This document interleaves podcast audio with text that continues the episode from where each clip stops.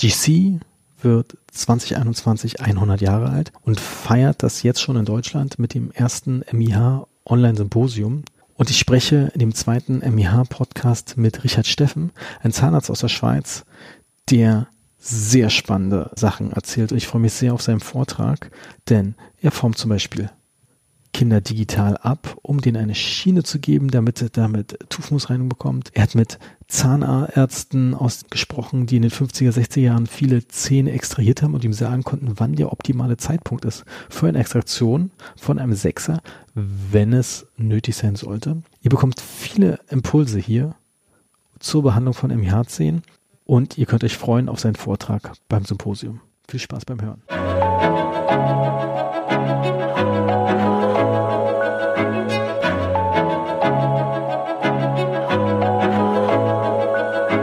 Dann herzlich willkommen zum heutigen Podcast. Ich bin verbunden mit Richard Steffen aus Basel. Herzlich willkommen, Herr Steffen. Ich grüße Sie, Herr Benjamin. Ich freue mich sehr, dass ich hier sein darf. Herr Steffen, Sie sind sowohl an der Universität tätig als auch in der privaten Praxis. Erzählen Sie mal, wie viel arbeiten Sie in der Universität, wie viel in der Praxis? Also ich arbeite, ich habe so einen geteilten Lehrauftrag zusammen mit einer Kollegin und ich bin da Assistenzprofessor an der Universität und zwar an der Station Pediatric Oral Health heißt das in Neudeutsch. Und wir decken die Kinderzahnmedizin ab, wir decken die Schulzahnklinik ab, wir decken eigentlich auch die Kieferorthopädie ab. Das gehört alles zusammen unter einem Dach bei Professor Werner. Frau Werner ist unsere Chefin und da bin ich zwei Tage, theoretisch. In Wirklichkeit arbeite ich ein bisschen mehr für die Universität, wie es so geht. Und dann habe ich wirklich meine fixen drei Tage, Mittwoch, Donnerstag, Freitag, an denen bin ich in der Praxis. Und das ist so mein Leben. Ja. Und die Praxis in Togo, haben Sie gesagt, in der Nähe von Konstanz, ist auch für Sie ein MIH-Schwerpunktpraxis. Ja, das ist eine reine Kinderzahnmedizinische Praxis. Also ich mache ein bisschen Kieferorthopädie, aber vor allem Kinderzahnmedizin. Und dadurch, dass ich mich schon seit zwölf oder 14 Jahren wirklich schwerpunktmäßig mit dem Thema MIH beschäftige, bekomme ich viele Patienten überwiesen, die große Probleme haben, die schwere Befallsmuster haben mit dem MIH, also Hypersensibilitäten und Schmelzdentinen, Einbrüche, schwere Einbrüche. Und das natürlich in Kombination mit einem relativ geringen Alter, mit einem vulnerablen Alter. Also das sind, die Kinder sind zwischen fünf, das sind so die frühesten, bis acht das ist so das Patientengut, das ich habe mit typischen MEH-Patienten. Hm. Und die meisten sind schon, wie soll ich sagen, was wir kennen, wenn ein Kind zum Zahnarzt geht. Es hat Angst, es, es hat Angst vor Schmerzen, es hatte schon Schmerzerfahrung und das sind die typischen MEH-Patienten. Also die sind unter Umständen anbehandelt, jemand versuchte sie zu behandeln und das ging nicht und die haben auch eine chronische Schmerzsensation. Also das heißt, das ist etwas ganz anderes wie die Zahnschmerzen, die wir eigentlich kennen, wenn man, wenn man ein, eine Karies hat, die bis die pulpanah ist, dann kann das schon chronifiziert sein. Aber es ist doch ein relativ akutes Geschehen. Während diese MIH-Schmerzen, die sind andauernd. Das heißt, das Kind kennt gar nichts anderes. Das sind Schmerzen, die über Wochen, Monate, Jahre schon bestehen, schon einfach seit diese Zähne in den Mund durchgebrochen sind. Das ist, hat einen sehr, sehr großen Einfluss auf die Lebensqualität dieser Kinder. Das heißt, die haben ganz andere Ernährungs-, Zahnputzmechanismen entwickelt, die haben Vermeidungsmechanismen entwickelt. Und das hat eine ganz große großen Einfluss auf die Psyche der Kinder. Das heißt, die Psyche und die Schmerzwahrnehmung hat sich adaptiert. Das heißt, die Kinder haben eine völlig andere neurologische Ver Vernetzung im Thema Schmerz und in der Schmerzwahrnehmung wie ein Kind, das nicht chronisch Schmerzen hat. Und das ist das große Problem, dass man das erkennt.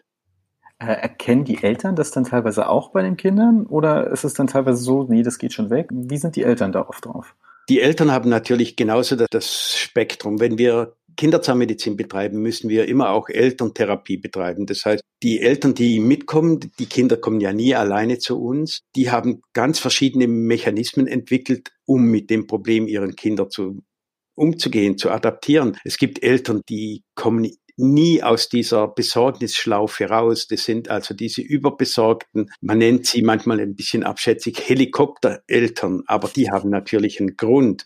Die realisieren, dass das Kind ein Problem hat, die sind hilflos, die wollen dem Kind helfen. Dementsprechend sind die sehr, sehr besorgt und sehr bemüht um ihre Kinder. Dann gibt es noch die ganze Bandbreite, die ganze Palette von Eltern bis zu völlig gleichgültigen Eltern, die finden, jetzt musst du halt mal die Zähne zusammenbeißen. Genau das geht ja nicht bei den Kindern. Das Ziel ist ja, dass wir heute so ein bisschen uns fokussieren auf diese Schmerzbehandlung. Also was ist denn wirklich, wenn ein symptomatisches Kind mit MIH zum Beispiel zu Ihnen in Praxis kommt? Da fangen Sie ja auf keinen Fall an, sofort zu behandeln. Wie managen Sie erstmal diesen ersten Schmerz oder wie probieren Sie es hinzubekommen, dass das Kind ohne Schmerzen oder mit einer guten Erfahrung sogar rauskommt? Als ich begonnen habe mit der MIH-Therapie und als ich die ersten Patienten habe, geschah das Ganze alles aus dem Bauch raus. Ich habe versucht, einfach jedes Kind individuell zu beurteilen und die Behandlungsmechanismen waren ein bisschen unkoordiniert und dementsprechend auch nicht selten hilflos. Also ich, hm. ich habe Fälle,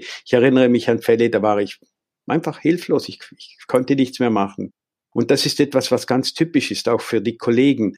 Das heißt, wenn man nicht erfahren ist mit diesen Patienten, dann kann es sehr schnell geschehen, dass man hilflos diesem Kind gegenübersteht, dieser Problematik und nichts mehr tun kann. Und das ist für die Zahnmediziner ist das sehr, sehr frustrierend. Wir sind uns ja gewohnt, wir, wir haben da unsere erlernten Mechanismen. Wenn wir eine Spritze machen, wenn das Kind nur hinhält, dann geht das schon. Und das ist eben nicht so. Das heißt, wir sind ganz, ganz häufig hilflos mit unserer Lokalanästhesie und mit unseren konservierenden Therapien auch der nächste Schritt war eigentlich, dass ich mich vernetzt habe dann mit den Kollegen und wir haben dann Ordnung in das ganze System gebracht. Das war damals eine Arbeitsgruppe der Universität. Ich war früher in Zürich in der Universität. Das war die Universität Zürich, unsere Abteilung Kinderzahnmedizin, die Universität Gießen mit Professor Krämer und die Universität Wien mit Professor Beckesch. Wir haben uns zusammengesetzt und haben einen Index entwickelt. Warum braucht man noch mal einen Index? Gibt schon Index für alles und für jeden.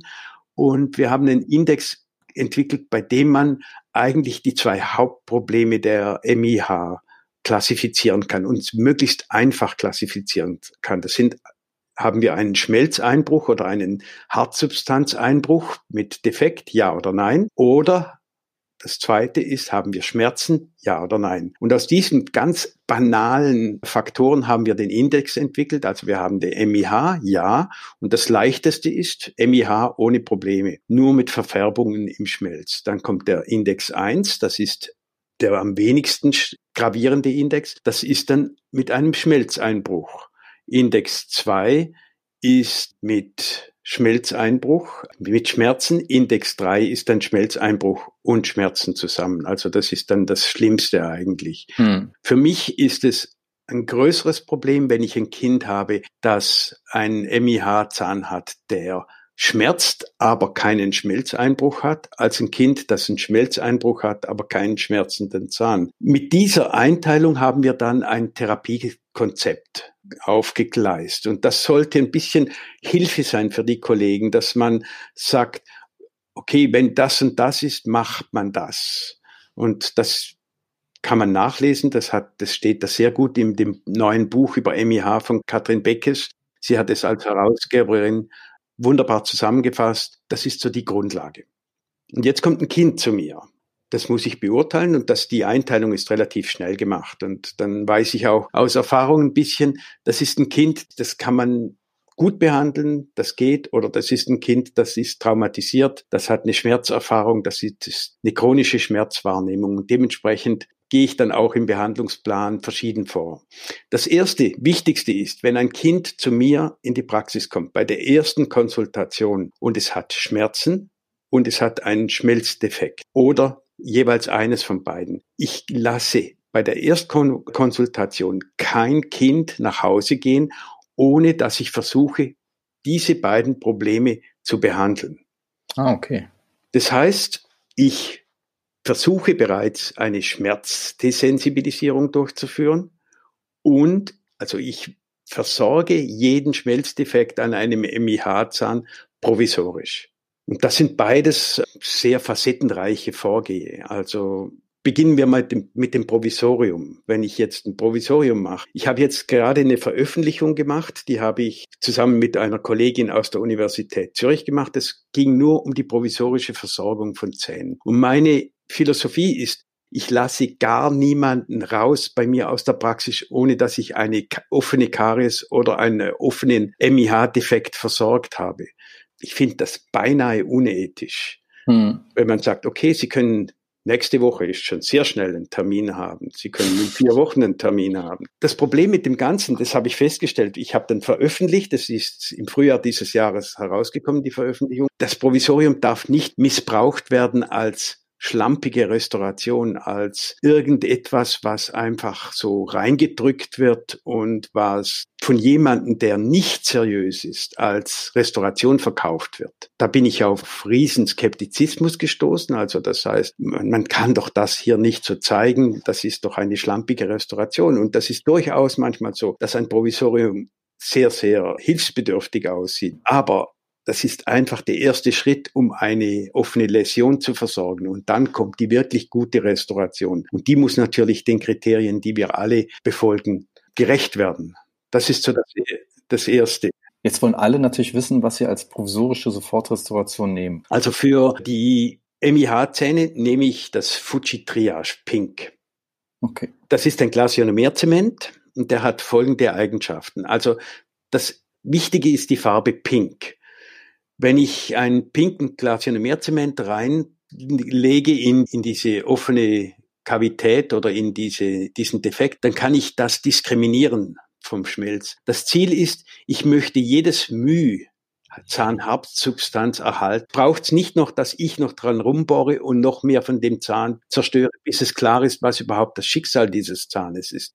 Und das geht wunderbar, wenn ich ein Glasionomerzement nehme, mit dem ich ganz klar sehe, das ist Provisorium, das ist diese provisorische Füllung, das ist der Zahn, der MIH-Zahn. Der Zahn in irgendeiner Form vorbehandelt, wird irgendwie anästhesiert? Das kommt dann wieder auf, auf die Schmerzsensation drauf an. Okay. Also idealerweise nehmen wir an, das Kind hat beinahe keine Hypersensibilitäten, dann reinige ich die Kavität schnell mit Natriumhypochlorid um den Biofilm eventuell zu entfernen aus, mhm. aus der Kavität. Aus dem also welche Konzentration äh, Natriumhypochlorid nehmen Sie da? Ich habe nur einprozentigen Natriumhypochlorid bei mir in der Praxis. Auch für Endodontie nehme ich nicht so starkes Natriumhypochlorid. Einen Kofferdamm werden Sie wahrscheinlich bei so einem noch nicht durchgebrochenen Sechser nicht anlegen können? Für das Provisorium nehme ich keinen Kofferdamm. Aber also das heißt, es ist auch kein, also viele Zahnärzte haben ja Angst, Natriumhypochlorid einfach so im Mund anzuwenden. Sagen Sie dem Kind auch, das schmeckt komisch oder was? Ja. Wie kommunizieren Sie das? Das ist, ich nehme das mit einer Pinzette und einem, einem Wattepellet. Also okay. das ist von der Menge sehr, sehr gering. Hm. Und dann, wenn ich jetzt drüber klecker, ist das kein Problem. Also das geht beinahe nicht, dass man da nicht die Kavität trifft, sondern die Schleimhäute damit einpickt. Hm. Watterollen, Natriumhypochlorid und den Zahn äh, den Biofilm entfernen. Das geht dann schon nicht mehr, wenn ich eine Hypersensibilität habe. Hm. dann sind die Fälle so zwischendrin, dann nehme ich einen Haftvermittler. Das ist ein Single-Bottle-System. Das kann ich anwenden, ohne zu ätzen. Das ist hervorragend mhm. geeignet. Es gibt eine wunderbare Haftvermittlung für Composite, also was ich hier nicht nehme dann, sondern das Glasionomerzement. Und dann das Fuji Triage Pink. Das hat wunderbare Standzeiten, also das ist als Glasionomerzement sehr, sehr dauerhaft. Es hat diese Farbdiskriminierung und es klebt wie die Pest. Also es ist mhm. wirklich erstaunlich. Ich kenne kein Glasionomerzement, der so gut klebt. Im Prinzip chemisch härtend, aber wenn man das mit der Lampe härtet, dann gibt die Lampe ein bisschen Wärme ab und dann härtet es sehr, sehr schnell aus. Also das ist dann beinahe wie Dualhärte. Aber das ist, das kann ich wieder bei hypersensiblen Zahn nicht machen. Sobald ich mit der Lampe draufgehe, springt mir das Kind ins Gesicht, oder? Das ist klar. Aber wenn das Fuji-Triage abbindet und der Zahn symptomatisch ist, ist es kein Problem? Merken die Kinder da nichts oder anästhesieren sie da oder machen sie da irgendwas beim symptomatischen Zahn auch, damit die Kinder möglichst nichts merken. Das ist ein Problem. Also das ist eine lineare Kurve. Also hm. wir haben Kinder, denen können sie beinahe nicht die Hand geben. Das tut man heute sowieso nicht mehr. Oder Kinder, die völlig gut behandelbar sind. Ich kann nicht sagen, ich mache das bei diesem Kind so oder so. Ich, ja. ich gehe dann einfach nach Kooperationsbereitschaft vor. Also jetzt habe ich ein Kind, das wesentlich weniger kooperativ ist. Bei dem kann ich kein Natriumhypochlorid nehmen, um die Kavität sauber zu machen. Ich, ich kann keinen Haftvermittler nehmen. Dann letztendlich mache ich dann die finale, endgültige, wirklich die letzte Lösung für jemanden, das so Schmerzen hat. Das ist dann, ich nehme ein Coating. So ein Coating, der Begriff Coating, der wurde von der 3MSB eingeführt und die wussten gar nicht, was sie machen. Die haben ein bisschen eine chaotische Art, ihre Produkte zu kennzeichnen. Aber den Begriff Coating, den schätze ich sehr. Also Coatings sind nach meiner Definition oder nach unserer Definition ein Zwischending zwischen einer Versiegelung und einem Varnish, einem Liner, also einem Flurlack. Ein Flurlack, der hat den großen Nachteil, der wird also sehr schnell vom Speichel wieder ab, abgespült. Er hat keine Standzeit auf dem Zahn. Ich kann schon Durafat auf einen MIH-Zahn tun, aber wenn ich eine offene Kavität habe, möchte ich ja die Hypersensibilität unterbrechen. Wenn ich da Durafat reintue,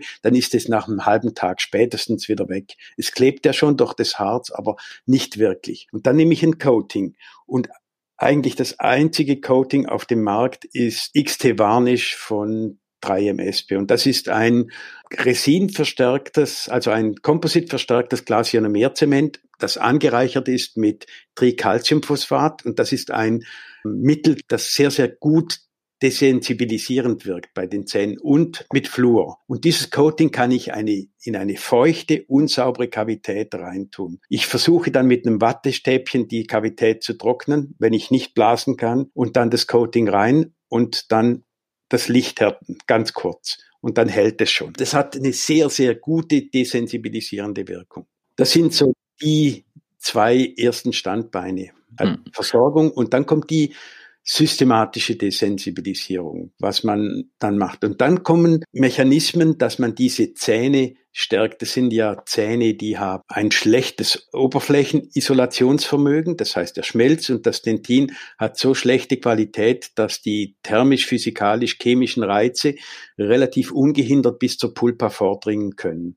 Und das führt zu dieser chronischen Entzündung in der Pulpa und zu dieser Hypersensibilität. Das Ziel dann für eine systemische Desensibilisierung ist dann, diese Zähne undurchlässiger für diese physikalisch-chemisch-thermischen Reize zu machen. Also das ist dann das Ziel. Da gibt es Fluor natürlich. Das ist etwas, das kennen wir aus der Kariesprävention und das Caseinphosphat. Das Caseinphosphat, das wir haben wirklich am meisten Veröffentlichungen, am meisten Erfahrungen mit dem Caseinphosphat.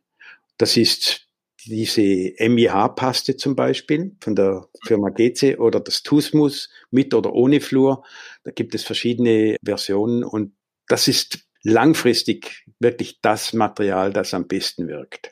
Was auch noch geht, sind Produkte, die so entwickelt wurden, um sensible Zahnhälse zu desensibilisieren. Das sind letztendlich irgendwelche Zink-Fluor-Komplexe oder anderes, was dann in die Dentintubuli eingelagert werden soll und was dann diese empfindlichen Zahnhälse desensibilisiert und das wirkt auch bei MIH-Zähnen.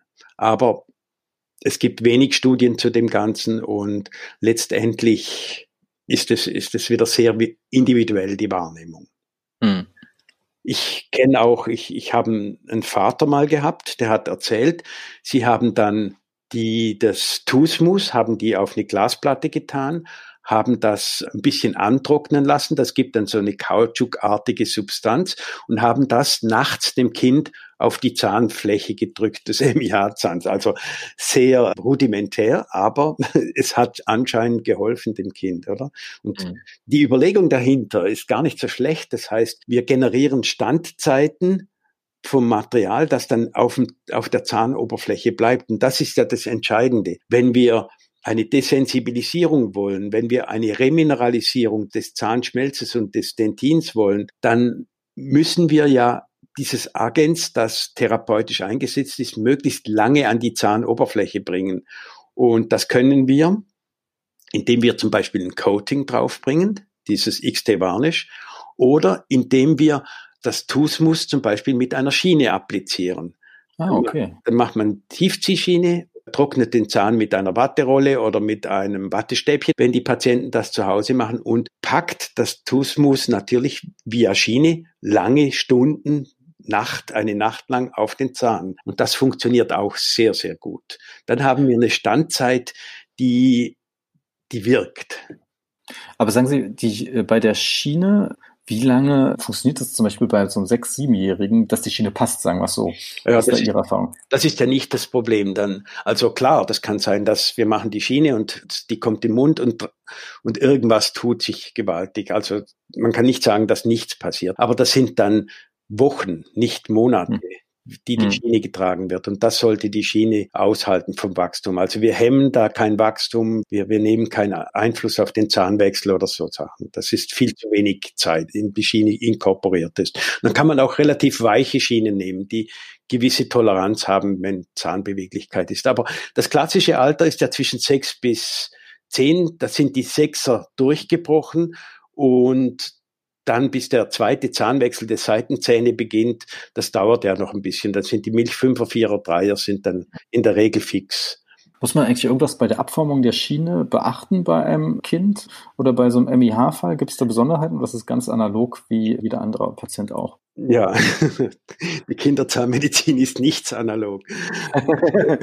ja, das ist natürlich für manche Kinder ist das schon nicht mehr möglich, dass man eine Abformung macht. Also mhm. ich habe jetzt neu einen, einen, Scanner bei mir in der Praxis, da kann ich das digital abformen. Das ist natürlich gut. Das ist natürlich auch eine Kostenfrage. Also wenn ich das mhm. digital abforme und lasse ein Modell printen und da wird die Schiene drauf gemacht, das ist dann schon sehr, sehr teuer. Das sind wirklich nur bei verzweifelten Fällen, bei Fällen, die einfach, wo es anders nicht geht, hm. dann machen wir das. Und es gibt keine Linie. Ich mache nur das. Ich mache nur das. Ich muss einfach alles beherrschen, alles, sämtliche Pfeile im Köcher haben, damit ich irgendwas machen kann, um dem Patienten das anzubieten und zu helfen wirklich. Ja, apropos Pfeile im Köcher. Arbeiten Sie auch irgendwie medikamentös, dass Sie sagen, wir geben Ibuprofen vor der Behandlung, vielleicht auch noch andere Sachen. Ja. In der Endo ist ja auch gerade auch Dexamethason gerade wieder an vogue, dass man das bei schwer zu anästhesierenden Zähnen eine Stunde vorher gibt. Ja, das machen wir auch. Bei Kindern ist das natürlich ethisch schon ein bisschen heikel. Also das heißt, wenn Sie einen Erwachsenen haben und Sie geben ein Schmerzmittel, dann ist es anders, wie wenn Sie das bei den Kindern machen. Das heißt, die Physiologie ist verletzlich. Das heißt, wir müssen aufpassen mit der Dosierung. Wir haben uns zusammengesetzt mit dem Kinderspital Zürich damals und auch dem Kinderspital bei der Basel und haben eine Dosierungstabelle erarbeitet und dann muss man das Medikament auswählen. Das ist das eine. Das heißt, das ist das Ibuprofen und das Paracetamol, wobei ich das Ibuprofen vorziehe, weil das Paracetamol in der Leber verstoffwechselt wird und letztendlich auch in kleinen Dosen lebertoxisch ist. Also geben wir das Ibuprofen. Jetzt ist es anders. Wenn Sie jetzt in der Endodontie ein Schmerzmittel geben, das das unterstützt, dann geben Sie das relativ kurz vorher. Hm. Das heißt, Sie geben das ein, zwei Stunden, dass das additiv wirkt zu ihrer Lokalanästhesie. Sie kommen ja mit ihrer Lokalanästhesie nicht durch diese, dieses saure Milieu, das ihnen das Lokalanästhetika neutralisiert und dann haben sie keine Wirkung mehr. Sie müssen irgendwie dieses saure Milieu aufknacken und das machen sie mit dem, mit der Prämedikation ein, zwei Stunden vorher. Wir machen das anders. Also unsere Prämedikation haben wir gelernt von den Leuten, die chronische Schmerzen bei Rückenschmerzenpatienten behandeln. Also das kennen wir alle als Zahnärzte. Wir haben alle schon Rückenschmerzen gehabt. Wie gehen die vor? Die, ich habe da mit dem Professor Galacki, ich habe den mal eingeladen zu einem Kongress. Er hat uns erklärt, wie die Spezialisten für chronische Rückenschmerzen das machen. Sie geben hohe, also das ist jetzt, jetzt das Level Rücken, sie geben hochdosierte Schmerzmittel, und zwar über eine längere Zeit, bevor die Therapie beginnt. Das heißt mehrere Tage. Nach Aussage von Professor Galacki ist das Schlimmste, was Sie bei chronischen Schmerzen machen können, ist es niederdosiert lange Schmerztherapien zu machen. Also das heißt, dass sie immer wieder mal eine Tablette nehmen, wenn sie Rückenschmerzen haben und das über Monate, Jahre hinziehen, dann steigern sie die Chronizität ins Endlose und die Wirksamkeit des Schmerzmittels versinkt ins, ins Nicht. Jetzt müsste ich das ein bisschen grafisch darstellen können. Das ist im Podcast ein bisschen schwierig. Es gibt da verschiedene Schmerzwahrnehmungsmodelle. Ich versuche das mal zu erklären. Das sind, wir haben da den Cortex, die Wahrnehmung. Wir haben das limbische System, das für eine emotionale Aufarbeitung dieses Schmerzes ist. Wir haben das Stammhirn, unser Reptilienhirn, das schnell reagiert, wenn Schmerz kommt. Also das heißt, wenn wir Schmerz haben, schnappen wir zu und beißen zurück. Das ist nur eine Funktion des Stammhirns. Dann haben wir die zuleitenden Organe, das ist das Rückenmark, die Nervenfasern und dann die Sensoren im Zahn. Und jetzt haben wir einen chronischen Schmerz auf dem MIH-Zahn. Und das geht primär, der Zahn bricht durch und primär geht die Schmerzleitung, die Kaskade nach oben und unsere ganzen neuralen Strukturen nehmen das wahr. Das ist der akute Schmerz.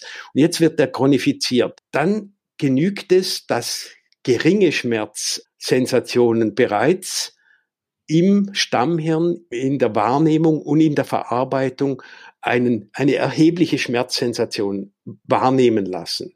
Und das gibt bestimmte Regelkreise. Das habe ich mir von Professor Galaki so erklären lassen, dass sich dann dieses limbische System, dieses Stammhirn zusammen kurzschalten und Regelkreise entwickeln, die sich selbst aktivieren können und die zu einer wirklich chronischen, verstärkt chronischen Wahrnehmung im Gehirn führen.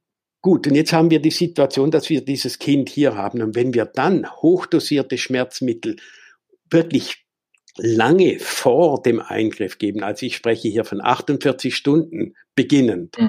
Und dann können wir diese Schmerzwahrnehmungen im diese Regelkreise unterbrechen, im Gehirn unterbrechen. Das ist das, der große Vorteil. Wenn wir das Kind auf dem Stuhl haben, wir haben das nicht gemacht, dann können wir eine Lokalanästhesie machen. Wir schalten die Schmerzquelle direkt am Zahn aus. Wir machen für mich aus auch eine Leitungsanästhesie und unterbrechen wirklich sehr oft effektiv diese Wahrnehmung. Dann haben wir immer noch diese Schmerzwahrnehmung und diesen Regelkreis im Gehirn. Und in solchen Fällen, wenn der Regelkreis ins Pathologische gegangen ist, dann setze ich eine systemische Analgesie.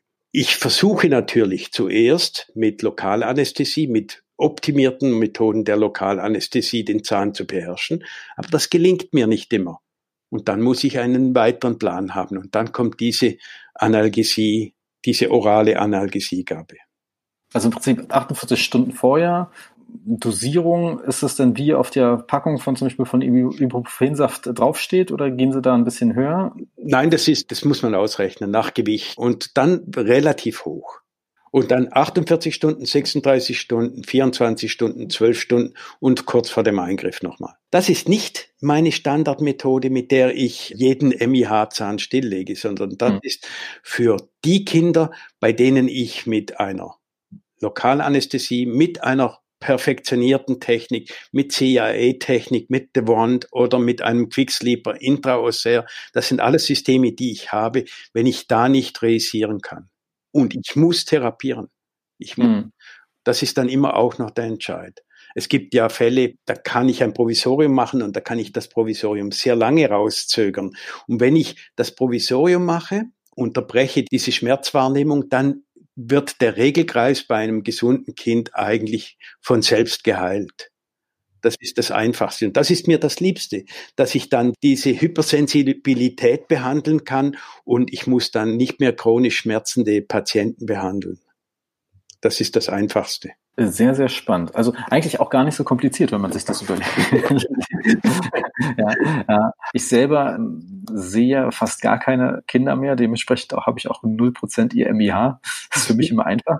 Aber wenn ich mit Zahnärzten spreche, kommt immer oft eine Lösung, über die haben wir auch schon im Vorgespräch dann, was dann einfach mit der Extraktion von diesem MIH-Zahn ähm, Ist das für Sie eine Option? Wann ist es für Sie eine Option? Ja, die Extraktion ist ganz sicher eine Option und das haben wir auch mit unserem Behandlungsschema da, unserem MIH Treatment Need Index haben wir das mit einbezogen. Wir hatten Fälle bei uns, das ist ja bei uns in der Praxis so, ich behandle Kinder und Jugendliche und wer bei uns rausfällt, der kommt bei meiner Frau in die Praxis und die behandelt ab 16 aufwärts. Und wir hatten Fälle von MIH-Zähnen, die haben wir weitergezogen bis, bis zum Erwachsenenalter und dann mussten die mit 20, 22, das waren dann sehr extreme Zähne, ein extremer Zahn musste der Zahn überkront worden mit einer Teilkrone. Eigentlich sah das Ergebnis wunderbar aus.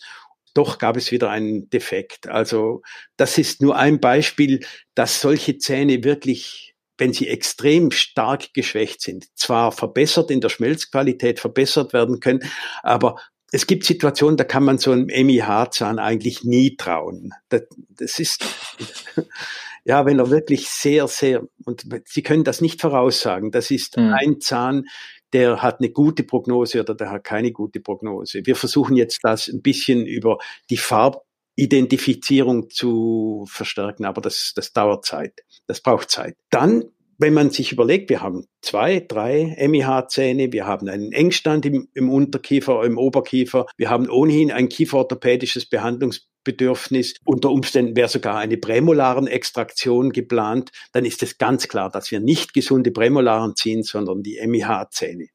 Hm.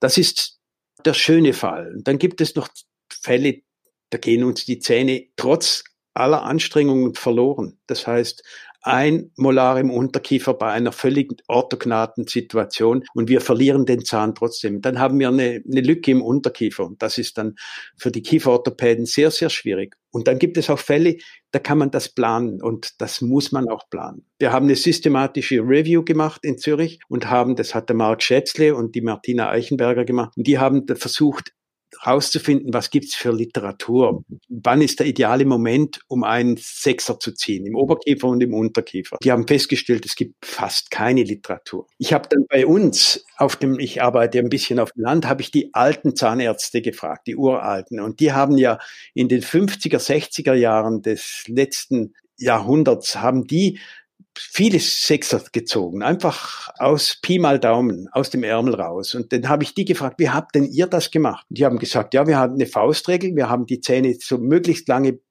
behalten, bis der Nachfolgezahn ein Drittel bis Hälfte Wurzellänge hat. Dann haben wir am wenigsten Probleme gehabt, dass die gekippt oder rotiert sind. Das ist natürlich eine Faustregel und Arg viel weiter ist unsere systematische Review auch nicht gekommen. Dann gibt es äh, verschiedene Theorien, der Mike Harrison im King's College London zum Beispiel, der hat eine ganz hübsche Theorie, der sagt, du musst die MIH-Zähne ziehen, bevor die Furkation voll verkalkt ist. Ich gehe jetzt nicht auf seine Theorie ein. Es hat ganz viel, ganz viel gute Überlegungen drin. Es hat was mit der Embryonalentwicklung der Zähne zu tun und so. Aber es ist auch ganz eine gute Theorie. Und irgendwo landen wir dazwischen. Also das heißt, irgendwo bis die Fokation verkalkt ist, bis ein Drittel Wurzellänge, das ist ein guter Moment. Das bedeutet ja dann, wir haben drei bis vier Jahre, bis wir den Zahn ziehen können. Wir können nicht einfach mit sechs den Zahn, klar, das geht in der Regel gut, mhm. die Zähne zu ziehen. Aber wir können nicht einfach sagen, mit sechs ziehen wir den Zahn. Was machen wir, bis der Nachfolgezahn kommt? Der Siebener rollt ihn irgendwo hin. Und auch hier müssen wir präventiv denken. Das heißt, auch wenn geplant ist, den Sechser zu ziehen, müssen wir den Sechser so lange zu erhalten, bis der ideale Zeitpunkt da ist, dass wir am wenigsten Nebenwirkungen haben. Und dann können wir den Sechser ziehen. Und so lange müssen wir wieder arbeiten. Dann kommen wir wieder zurück bei uns. Das heißt, was wir machen, gute Provisorien. Wir versuchen den Zahn zu desensibilisieren und dann können wir entscheiden und natürlich in Zusammenarbeit mit den Kieferorthopäden. Die müssen uns grünes Licht geben und sagen, jetzt. Also am liebsten habe ich es, wenn die Kieferorthopäden sagen, die kommt, die schicken mir die Überweisung, sagen, zieh doch bitte die zwei Sechser im Oberkiefer, dann ist das so eine, eine Kompensation im Oberkiefer oder alle vier Sechser habe ich auch schon gemacht und das ist durchaus eine Methode. Und für das Kind kann es auch eine Erlösung sein. Also für mhm. Zähne, die permanent Arbeit machen, die immer wieder einen Zahnarztbesuch notwendig machen, die immer wieder Schmerzen bereiten, ist es dann wirklich eine Erlösung, wenn diese elenden Zähne endlich draußen sind. Aber wir brauchen eine Voraussetzung. Wir brauchen eine Situation, dass wir das Gebiss dann orthodontisch aufbereiten können. Wir brauchen überhaupt Nachfolgezähne. Wenn wir nicht dann Lagen 7er haben oder ja, dann, oder einen Platzüberschuss, dann wird es schon schwierig. Also hm. es ist nicht ein Allheilmittel. Ich finde es besonders spannend, dass Ihre Frau dann auch quasi diese Szene dann für Sie quasi nachverfolgen kann. Denn das ist ja auch da immer das manchmal das Problem, dass die Kinderzahnärzte verlieren ja irgendwann die Fälle und können sie dann nicht nachuntersuchen. Da gibt es noch viel zu tun. Also ich würde sagen, vor allem die Prothetiker wären da gefordert. Also ich wünschte mir dann Prothetiker, die dann schauen, was ist die ideale Restaurationskonzept. Also Katrin Bekesch arbeitet schon viel, die hat diese glasfaserverstärkten Composite Onlay, die sie macht. Und mhm. die sind wirklich sehr, sehr schön. Also das sind wirklich gute Restaurationen, die schlagen um Längen das, was wir direkt mit Composite machen können. Es hat schon einige Fallstricke, wie das ist nicht ganz einfach, die Präparationsgrenzen zu entscheiden. Man muss entscheiden, ist jetzt, fliegt das raus, dieses verfärbte Schmelzareal, oder können wir das behalten? Aber mit Erfahrung ist das schon gut. Klar, sie hat jetzt auch sehr, sehr viele Patienten und hat massenhaft Erfahrung. Das ist gut. Für jemanden, der gerade anfängt, ist das vielleicht nicht so. Was ich mir dann von den Prothetikern wünsche, ist, dass da vielleicht dann Untersuchungen zur Schmelzqualität bei Erwachsenen kommt. Wie steht es? Wir haben sehr viel Untersuchungen zur Schmelzqualität bei Kindern. Wie, wie funktioniert die Remineralisation? Wie funktioniert diese Reifung von diesen Zähnen. Aber was ist dann, wenn Erwachsene MIH-Zähne haben? Wie ist der Unterschied von einem 20-Jährigen zu einem 40-Jährigen?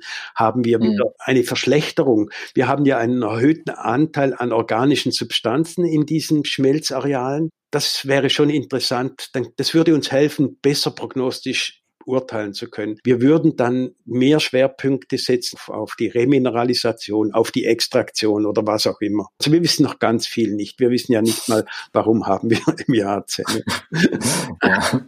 Ja. ist eigentlich ein gutes Sch Schlusswort. Wir wissen noch nicht mal, warum haben wir im IH-Zellen. Das, äh, da wird es auch noch mal einen separaten Podcast dazu geben. Ja, da bin ich auch schon sehr gespannt. Äh, nur zum Schluss, was ist Ihr heißester Tipp, was Sie glauben, dass der Grund sein könnte? Haben Sie da aus Ihrer klinischen Erfahrung einen Tipp? Äh, das ist eine multifaktorielle Erkrankung, hm. ganz klar. Das sind viele, okay. viele Faktoren. Es braucht eine gewisse Vulnerabilität. Es gibt Kinder, die haben das nicht. Es gibt Zähne, die haben das nicht. Wieso haben wir nur einen Zahn im Unterkiefer und Oberkiefer nicht? Das ist einfach, der Zahn wurde auf dem falschen Fuß erwischt. Ganz klar Umweltfaktoren. Also Faktoren, das sind die, was die üblichen Verdächtigen, Dioxin, Bisphenol A, das, das sind so die Spritzmittel in Landwirtschaftsprodukten. Das ist das Neueste. Gibt es noch wenig Zahlen. Aber das ist natürlich, ich bin froh, dass ich kein Epidemiologe bin. Also auch in, der, in der heutigen Zeit sowieso, aber das ist unglaublich schwierig. Ja, aber ich glaube, die Epidemiologen, die äh, könnten eine Studie aufziehen zu dem Thema, aber dann müssten die ja quasi einen Nachuntersuchungszeitraum, also die Mütter schwangeren Mütter schon betreuen und die dann noch mindestens sechs Jahre betreuen und dann rückwirkend schauen, was könnten die Faktoren gewesen sein. Könnte mir nicht vorstellen, dass was kommt. Es gibt smarte Ideen. Zum Schluss vielleicht noch. Es gibt eine Untersuchung, die läuft und die haben Windeln. Die haben spezielle Windeln und die haben ein ganzes Kollektiv, also eine Kohorte wird versorgt mit Windeln, die spendiert die Universität, pinkeln die, die, die Babys rein, die Winkel gehen, Windeln gehen zurück und es werden in, im Urin der Kinder werden gewinnt bestimmte Parameter gemessen. Und dann versucht man zu messen, was hat's alles drin? Haben wir Ausscheidungsprodukte, Bisphenol A, haben wir Dioxin drin und so weiter. Dann schaut man dann diese Kinder an mit sechs Jahren, sieben Jahren haben die MIH-Zähne nicht, ja oder nein. Und dann versucht man eine Korrelation zwischen den, den Schadstoffen oder den Abbaustoffen im Urin zu finden. Und das ist also nur es gibt wirklich smarte Ideen zu den. Zu also ich muss sagen, ich bin ja selber Vater und ich finde diese Idee super cool, kostenlose Windeln zu bekommen. Damit genau. überzeugt man jedes Elternteil. Das ist überzeugend, das glaube ich. Okay, dann vielen Dank für das Gespräch, Richard Stefan. Danke Ihnen. Äh, ich freue mich schon auf das MIH-Symposium und einen schönen Tag noch. Danke. Herzlichen Dank.